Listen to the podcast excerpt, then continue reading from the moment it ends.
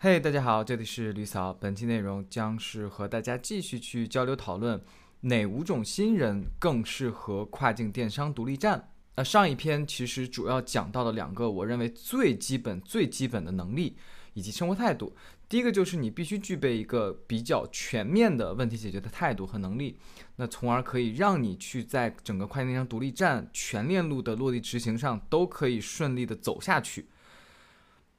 第二点就是，呃，针对于跨境电商最核心、最核心的选品环节，如果你是一个具有丰富多元的这种生活方式的这种人，那么你可能在这个环节里面面对更轻松的压力，或者你可能会有更先发的优势。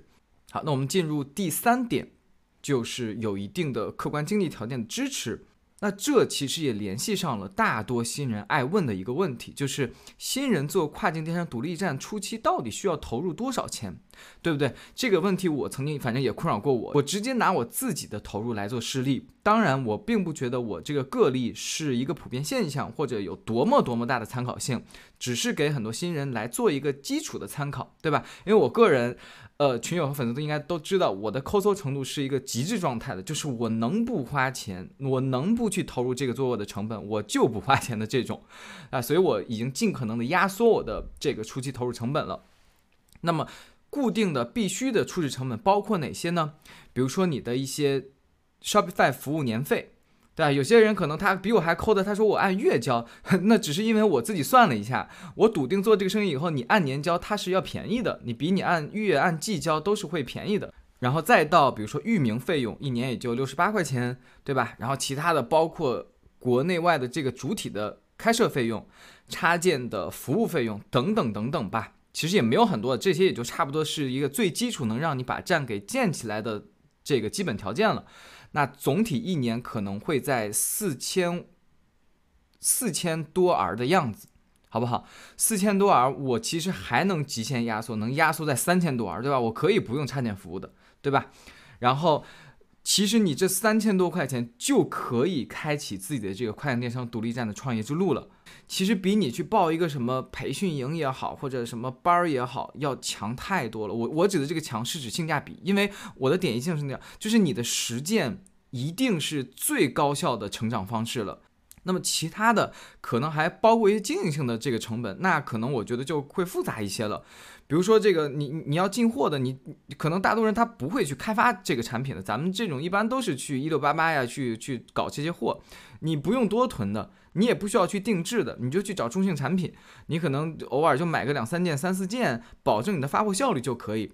然后你可能要去定制一些小的包材，然后其他大头一点的，我之前也有一篇去专门讲成本的一个是这个这个文章，大家可以去看一下。就是你的广告费和运费这些算是一个比较大头，但这些也都是偏向于你出单正式运营之后的一个一个付出一个成本了，对吧？还有包括什么你一些这个公司主体的一些运营性的费用、年审啦、税务服务啦等等等等。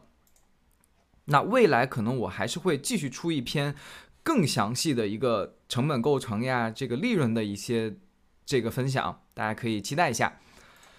好，但是我希望在这个时候提醒大家一个点，就是你一定不要忽视的一个成本，就是你的个人的时间成本和你活着的成本，你可能要稍微衡量一下。你如果辞职做这件事，你是不是能去拿上每个月能拿到三四万、四五万的这个收入水平？当然，这个我会在后话去说，也就是在。它是一个成长的，不是说我们靠辞职以后立马第一个月我就必须拿上三四万、四五万，不是这样的。它是一个极具成长性的，你有可能一个月赔，第二个月赔，第三个月小赚，第四个月中赚。但这里我其实更希望对于那些没有比较充沛的生活积蓄的人，去劝你一下，就是你能不能接受？比如说你三四个月一单不出，这三个多月就是一分钱赚不到，甚至就是赔钱。你能不能接受半年赔钱？所以，如果你能接受，你可以来；但是，如果你的生活已经比较拮据了，哦，你是奔着一种我去努力搏一搏吧，我可以单车变摩托的那种心态，我真的劝你不要去搞这个跨境电商独立站。跨境电商独立站，它一定是偏向一个中长期拿结果的一个创业方向的，好吧？所以，当你是这样的一种心态，且你又刷到了那些社媒上，比如说我啊，一个月爆单什么猛赚，呃，一周之内怎么怎么样了，什么建站第一天什么爆了，类似于这种言论的道听途说，我的建议是直接拉黑划过去，然后不要去相信。而当你具备一些这种客观的经济条件的时候，其实它有一个好处是在于，你在整个创业的这个路上，你在这个运营你自己独立站的路上的时候，你的阵脚不至于太乱。因为跨境电商独立站这种各卖之路，它一定是充满焦虑和挫折的，它一定不会出现我刚才说的什么第一天爆了，什么第一个月爆了，什么半年赚了百万，它大概率不会出现这样的情况的，好不好？它一定是充满焦虑和挫折的。你可以去到我的这个群里面去看一下，没有几个群友说一进来，哎呦，我天天赚的开心死我了，爽死我了。好，第四点。就是我觉得可能是一个偏正确的废话的一个东西，就是坚持吧。但是我其实会更会结合我自身的真实的实践与经验，和大家聊聊坚持以及坚持之外有可能有什么机会，好不好？这个我希望能给你一些新的洞察和发现。首先，我为什么说独立站它更与坚持这个品性挂钩呢？以及你可以翻我之前的内容，我为什么长期以来会更推荐所有的，别管你是个卖大卖也好，去走一种长期主义的且正规的一个独立站，你明白吧？这个东西我已经强调了无数次，因为独立站这个东西，它是一个可成长与可积累的资产。就这个东西，它一开始它的确是零，它有可能你做 OK，它是个负的，对不对？我们一开始亏钱，我们以以这个产出，它可能是负的，但是你要知道，这个负的一定是你投入进去的。你投入进去，它一定是在中期或者长期，这个投入它是有收获的。这个收获它是积累的，它这个收获它不是说过了半年它没了，它的收获一直在积累，它这个雪球就会越滚越大，它没有被化掉的一天。你只要走的是正规的东西啊，对吧？那另外一点，你也可以去去去支撑这个观点，就是你会发现很多平台的那些大卖，包括一些我们国内的优秀的呃零售品牌，一些新的零售品牌。他们也会去尝试花重金投入去做独立站，为什么呢？难道他们去玩平台赚的不香吗？香的呀！他们依然想去尝试独立站，就是因为他们也看中了这一点，他们也害怕有一天平台的规则受限，某种制度受限，把他们踢出去，他们就没了，对不对？他们依然要苟活于整个和这个平台的规则之间的战斗之中，是不是？但是独立站就是一个属于。咱们品牌，咱们各卖自己的一个资产，所以当你去精心的运营一个独立站的时候，你的 SEO、你的社媒、你的品牌知名度，你可以积累你的客户，你可以积累你的数据等等等等，这些全都是你无形慢慢在积累的资产，并且它永远是握在你自己的手上的，对吧？你只要不放弃，它永远就在你这儿，你的那个域名它就在你自己手上。所以就是我回到刚才有一点，你可能偶尔看到那个社媒上说，哎呀，那个 TK 我又爆了，什么我这个。这个旺季我爆仓了，是不是？我这个卖黑五的，我爽死我了，对不对？然后你可能开始就眼红了。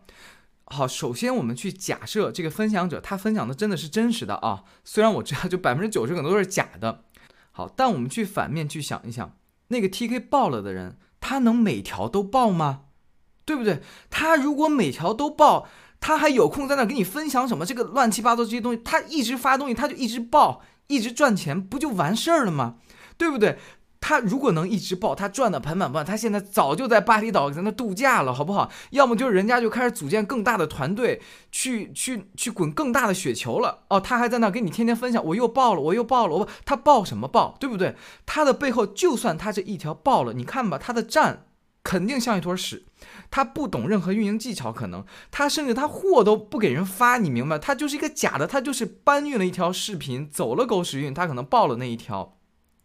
但是背后他如果号被封了，他会再跟你说啊，对不起，我号被封了，我又我又失败了。他会说吗？他不会说，他会说我已经搬了一百条、两百条视频了，我这两百多条都是两百波，我就爆了这么一条。他会跟你说，他不会跟你说的，对不对？平台玩平台的，他会跟你说我今天又这儿又被罚款了，那天又被跟卖了，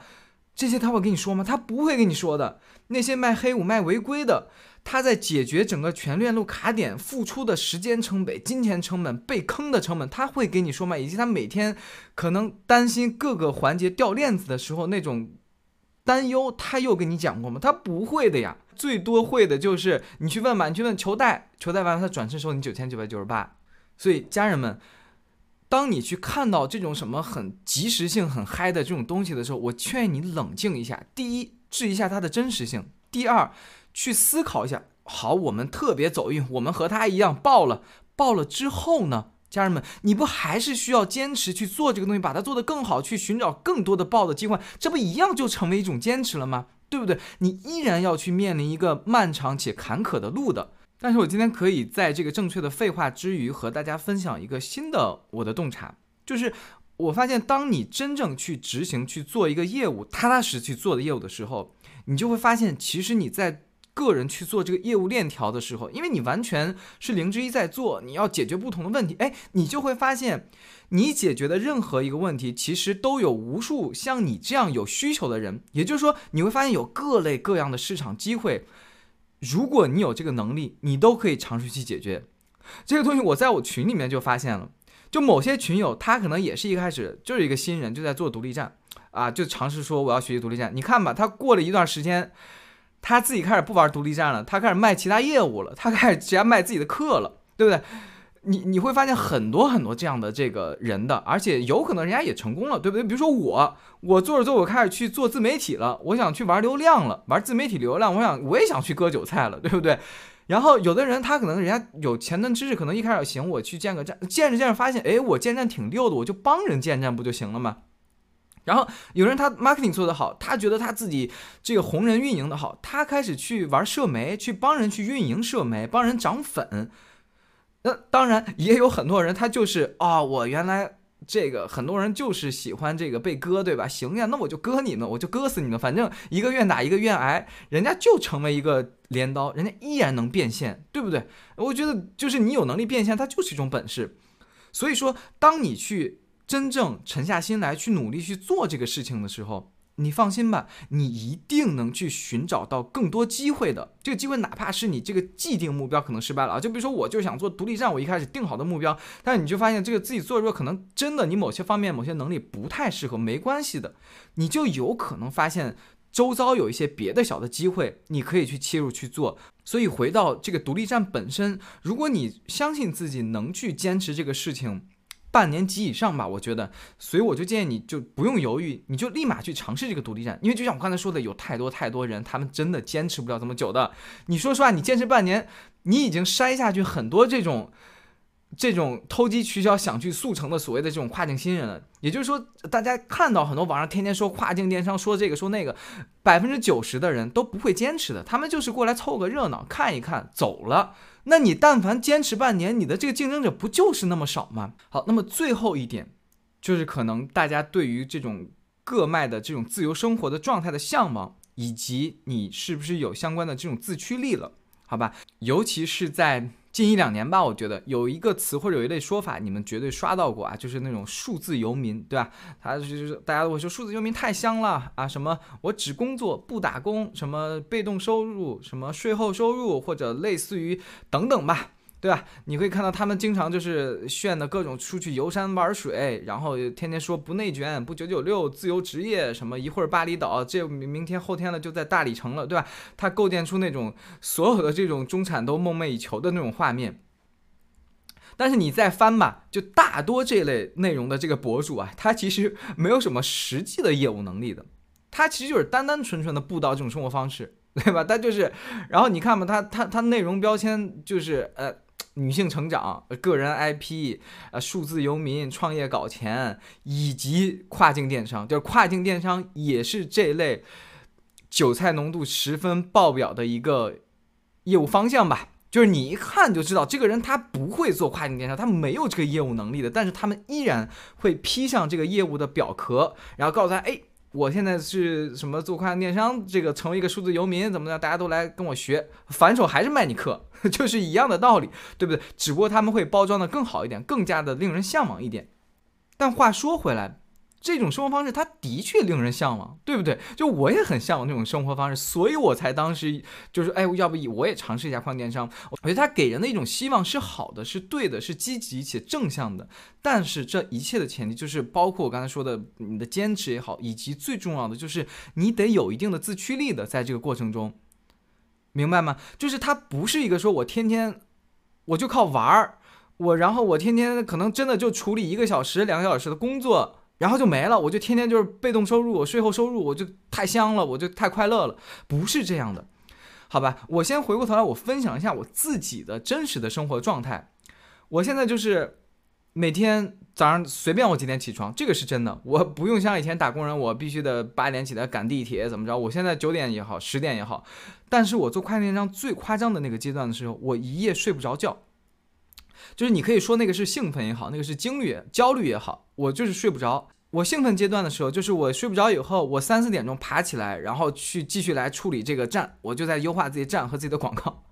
就是这么夸张。然后可能到八九点、九十点钟，我可能觉得有点困，太疲惫了，我再去眯一会儿，睡一会儿。然后你正常一天的工作中，如果你是一个个卖，你的工作量一定是不小的。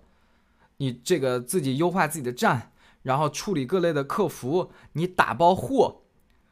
然后去各种编辑广子，去看友商，去处理你的产品，去找更多的产品，去写内容，去运营社媒，等等等等，巴拉巴拉，你的工作内容绝对不会太少的，它无非就是偏自由，明白了吧？更何况像我现在，我每次给自己占的这个付出时间真的很少，我其实是把大量的时间和精力都发。都花在了这个写自媒体内容上，所以你单说这种工作的状态和时间的这种分配上，它的确比打工人要更加的自由和愉悦的。那当然，我自身呢，其实因为我才入境半入行半年多，我自身专业度我深知太不够了，然后我自身可能也比较敏感和不自信，我就会更加的焦虑，这是我每天都会焦虑的。其实，只是我一直会抱有那个希望，或者我抱着一个目标，说我能不能继续努力，能打破这种焦虑。然后我是不是可以拓展新的业务，从而去支撑我有一天能够真真正正的成为一个数字游民，且我是有真真正正的业务，能有这个业务来帮助我去取得一个正当的收入的，对不对？所以我才现在一直是自驱自己，每天要坚持输出自媒体，对吧？我夸张的时候一周七天能输出五到六篇，所以我从做做自媒体四个多月来，我已经输出了六十多篇，这个比较我个人认为比较深度、比较干货的内容吧。你听我这么简简单的诉说，你觉得啊也挺轻松，才四个多月，才六十多篇，这些数字好像还挺好获得，但是真的不是这样的。你想想，你周遭都是那种弄不弄就是十万加，弄不弄就是爆了，弄不弄就是那个这个，你一定会有各种流量焦虑的。我都干了已经快半年的所谓的自媒体，我全网的粉丝都不超过一万，这在某些人家做自媒体，人家看都不会看你一眼的，你明白吗？就是这种。挫败感，但凡你如果不是一个自驱力或者有一定坚持能力的人，你几乎你干两个月你就放弃掉了，对不对？你就不会像我这样，包括我做自己的站，我还要花时间去运营自己的站。你说我能不能现在就把这个站慢慢我就一点都不管它，然后我就就光专注于去搞这个所谓的自媒体呗，对不对？它有可能也是一种方式，但是我自己思考一下，不能，因为我必须得亲自扎入到这个业务里面去，我得长期保持进步。我才，并且我通过长期的这个努力，然后真正能拿到一个好的结果，我才能获得这个专业度，对不对？我才有持续不断的自媒体内容素材来分享给你们，我才有机会拓展更多的我想做的新的业务。OK，那我们回过来，回到独立站，长期而言，独立站绝对是一个可以让你过上哎咱们上述说的那种数字游民的生活的。说实话是可以的。当你的供应量稳定以后，你的站也差不多稳定以后啊，你可以用云仓处理，你可以去雇佣这个兼职的打工人来帮你去处理你的站，处理你的发货，处理你的社媒，帮你投流等等等等。更何况现在，呃，还有这种 AI 类似这种工具，对不对？这也是为什么目前在社媒或者互联网上有另外一个名词出现，就叫做超级个体，对不对？这也是那些做个人 IP 的时候爱说的一个词，因为的确目前随着各个工具也好，科技也好，技术也好的发展，你一个人绝对能去做到很多很多像以前一个组织、一个公司、一个小团队做的事情，你绝对是可以胜任的。所以总结而言，假如你的确是一个比较向往这种自由生活的人，而且你必须有一定自驱能力的人，那么我也很建议你加入跨境电商独立站，搞起来，好吧？那么本期的内容就到此结束，希望大家关注李嫂，专注贝哥，拜拜。